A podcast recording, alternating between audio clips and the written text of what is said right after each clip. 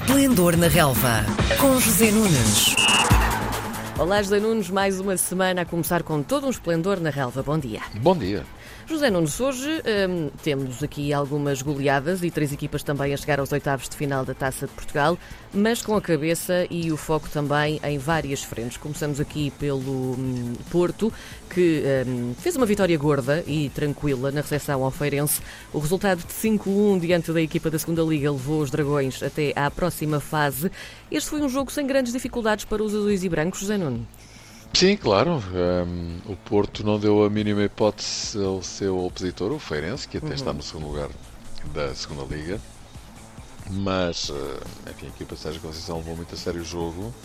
O Feirense, enfim, também não foi propriamente um adversário complicado, mas creio que também muito por mérito daquilo que o Porto fez em campo. Portanto, digamos que foi uma vitória normal e os números, vamos ser claros, também são relativamente normais a partir do momento em que o Porto, como disse, e repito, um, encarou o jogo de forma a despachá-lo ao jogo e ao adversário o mais depressa possível, no sentido de poder olhar para esta deslocação a Anfield na próxima quarta-feira, da qual já vamos falar.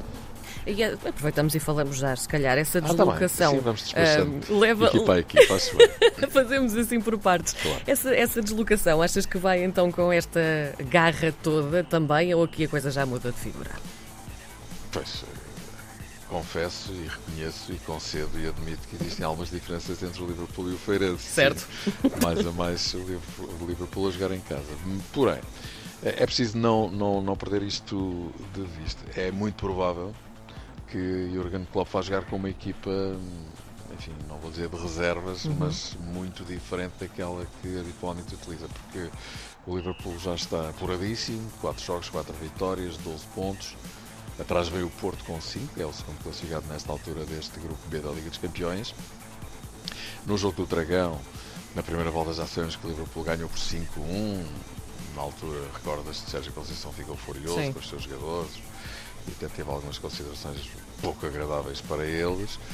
Um, e também me lembro que aqui há uns anos, não muitos, já com Sérgio Conceição de um lado e Jurgen Klopp do outro, o Liverpool também veio dar 5 ao Dragão e depois, na segunda volta, também já apurado, jogou com uma equipa alternativa e o Porto empatou 0 a 0. Portanto, sabendo-se que o Porto precisa muito de pontuar em Liverpool para manter, eh, enfim, a chama do apuramento acesa para uh, o último jogo, que vai ser uma autêntica final, no Estádio Dragão, frente ao Atlético de Madrid. Sabendo que o Atlético de Madrid recebe o Milan. Ehm, perdão, estou a dizer bem, estou a dizer bem, sim senhor. O, o, Atlético de Madrid recebe o Milan à mesma hora em que o Liverpool recebe o Porto nesta jornada, na próxima quarta-feira. Ganhando, ehm, enfim, o Porto nesta altura tem mais um ponto que o Atlético de Madrid. Importa, sem dúvida, pontuar no sentido das coisas poderem ser resolvidas na última jornada.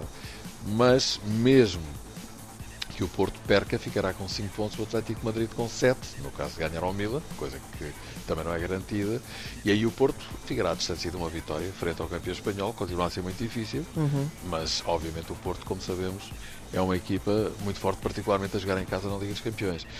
E recordo que na primeira jornada em Madrid o Porto empatou 0 a 0 e podia ter ganho. Portanto, digamos que as perspectivas, apesar de estarmos na presença de um grupo fortíssimo, no qual o Porto à partida teria sempre muitas dificuldades para se apurar, eh, o que é facto é que a duas jornadas do fim o Porto está lá na discussão. Portanto, vamos acreditar. Vamos recuar agora até sexta-feira. O Benfica derrotou o Passos de Ferreira por 4 golos a 1, mas começou a perder e depois tivemos aqui uns, uns últimos 15 minutinhos finais a salvar a situação aos encarnados. Isto foi o típico deixar para a última? Sim, os Benfica até dizem que foram 15 minutos ao Benfica, é? que é uma velha expressão, é histórica expressão. Bom, uh, sim, o jogo estava numa situação bastante complicada. Sim. Há 12 minutos do fim, o Passo Ferreira ganhava por 1-0. Um o primeiro gol do Benfica foi apontado aos 78 minutos. Um, não é que o Benfica não tivesse tido oportunidades, acho que o Benfica fez um jogo muito aceitável, mas o que é facto é que foi uma equipa muito fraca em termos de finalização, eficácia zero, desperdiçou várias situações para marcar. O Passo Ferreira fez um bom jogo, acabou por marcar primeiro e depois algumas alterações que entretanto foram produzidas acabaram por frutificar e de que maneira? O facto do Benfica ter jogado com dois avançados a partir de determinada altura, conduziu a que um, enfim, o Benfica tivesse um, uma ponta final de jogo uh, em que praticamente massacrou o Passo Ferreira, marcou 4 e poderia ter marcado mais se o jogo demorasse mais uns minutos, provavelmente chegava enfim, aos números a que chegou com o Braga. Faço notar que depois de uh, sete jogos muito difíceis, com, com, com, com más exibições e maus resultados e apenas sete gols marcados, o Benfica nos últimos dois marcou 10, 6 ao Braga e 4 ao Passo de Ferreira. Um, não sabemos bem o que é que isso quer dizer, mas parece a equipa estar a reencontrar-se com o potencial ofensivo que toda a gente lhe reconhece. Vamos ver se é para continuar e seria bom que tivesse continuidade já amanhã em Camp Nou. E como é que achas que vai ser? Jorge Jesus tem o que na manga para este jogo ali, eh, mesmo ao lado?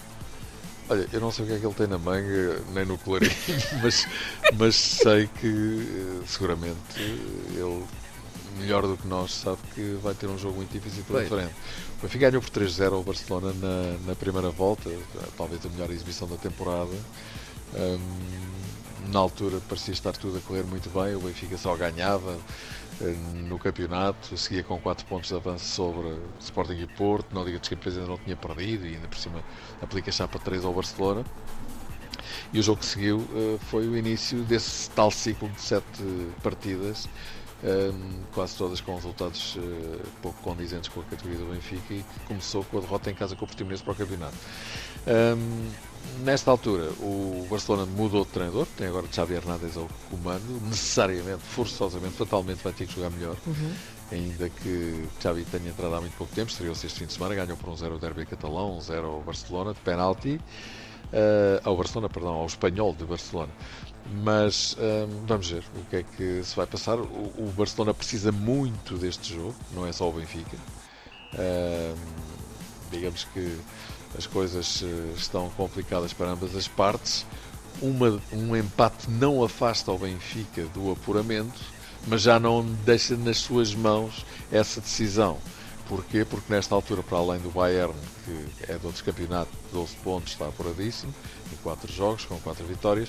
Temos o Barcelona com 6 pontos, o Benfica com 4, o Dinamo Kiev com 1. O Benfica vai jogar em Camp Nou, uhum. amanhã, às 8 da noite, enquanto que o Dinamo Kiev recebe o Bayern de Munique. Também aqui a equipa alemã pode jogar com as reservas, ou mandar os júniores, ou coisa que valha, porque não, é, basicamente nem precisa dos jogos porque um, já está apurada e também enfim, tem o primeiro lugar garantido. A partir daí, digamos que, enfim, prevalecendo a lógica, e se o Bayern ganhar ao Dinamo de Kiev, mas esse jogo também já não, não tem qualquer interesse, digamos que para a última jornada temos o Benfica a receber o Dinamo de Kiev e o Bayern a receber o Barcelona. Se o Benfica empatar com o Barcelona, as posições relativas mantêm-se. O Barcelona fica com 7 pontos, o Benfica com 5. No caso do Benfica ganhar o Dinamo de Kiev e o Barcelona perder com o Bayern, o Benfica é apurado. Mas a questão é que isso já não depende do Benfica. Portanto, claro. obviamente que a vitória seria, enfim, qualquer coisa de muito, muito importante. O empate mantém a chama viva para o último jogo e a derrota afasta o Benfica e coloca-o na rota da, da Liga Europa, onde ainda, em todo o caso, terá que eh, enfim, controlar o Dinamo de Kiev que recebe na última jornada. O Sporting venceu o Varzim por dois golos a um. Um, em Alvalade, digamos que o penúltimo classificado da Liga 2 foi assim um, osso um bocadinho duro de roer eh, para os Leões. Um, Ruben Amorim quase que teve de, de recorrer, e diz muito por aí, a artilharia pesada para resolver este jogo. O que Sim. é que aconteceu? Foi exatamente isso. Aliás, eu tive a oportunidade de fazer os comentários desse jogo uhum. para ter um. Um, o Varzim fez um grande jogo. Vê, eh, é o penúltimo classificado da segunda Liga. O Ferenc é o segundo classificado e no entanto o Varzim jogou incomparavelmente melhor do que uh, o Feirense. Também é verdade que o Porto foi mais afirmativo do que o Sporting. É preciso dizer que nestes jogos da taça as três equipas utilizaram uh, enfim, vários jogadores que habitualmente não são titulares, justamente por causa das competições europeias que estão aí à porta.